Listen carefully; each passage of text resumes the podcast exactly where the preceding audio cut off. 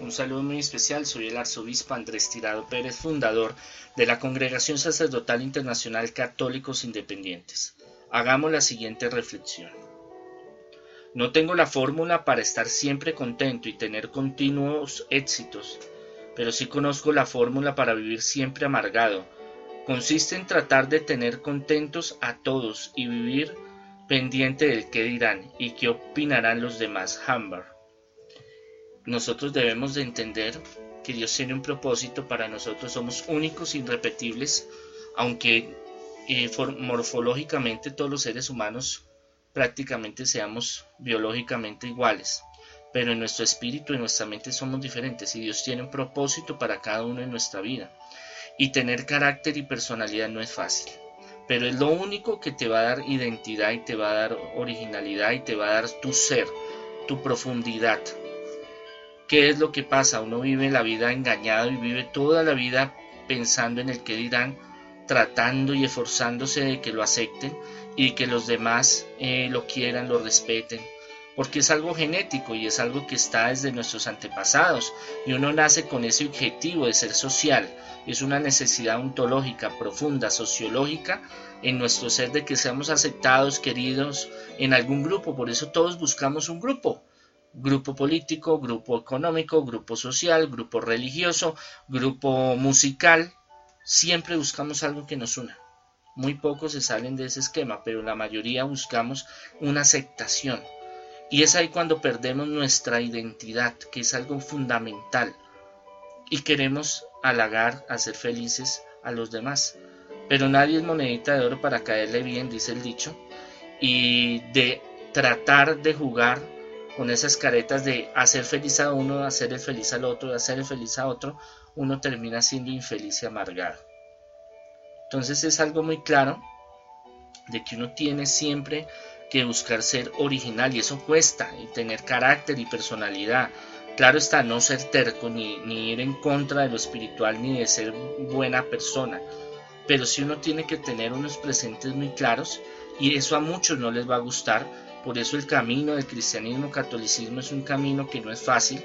El ser espiritual en cualquier religión, espiritualidad, ser bueno, va en contra de los que son malos. Y los que son malos no van a aceptar y no van a querer a una persona que esté en los caminos de Dios o espirituales en cualquier religión. Hay un choque de energías y de fuerzas porque vamos por caminos diferentes. Y en lo espiritual ya empieza a cambiar muchas cosas que mm, antes eh, pensábamos que estaba bien. Entonces, el tener un carácter, una, ser radicales en ciertas cosas, implica eh, que hayan enemistades, implica que nos alejemos de gente, implica que se alejen de nosotros, implica que nos hagamos enemigos. Así no, así no nos conozcan, pero que nos, que nos eh, hagan, eh, nos quieran hacer daño. En mi caso personal hay cientos de personas que me quieren, me aman, y hay cientos de personas que no me quieren, me odian y no me conocen ni siquiera. Nunca han tenido la oportunidad de que hablemos, de que me conozcan. Siempre se dejan basar por algo que es superficial y no profundo. Entonces nosotros, Dios nos llama a tener carácter y personalidad y buscar rehacer nuestra vida y restaurar nuestra vida. Y para eso tenemos que ser muy coherentes qué es lo que nosotros queremos.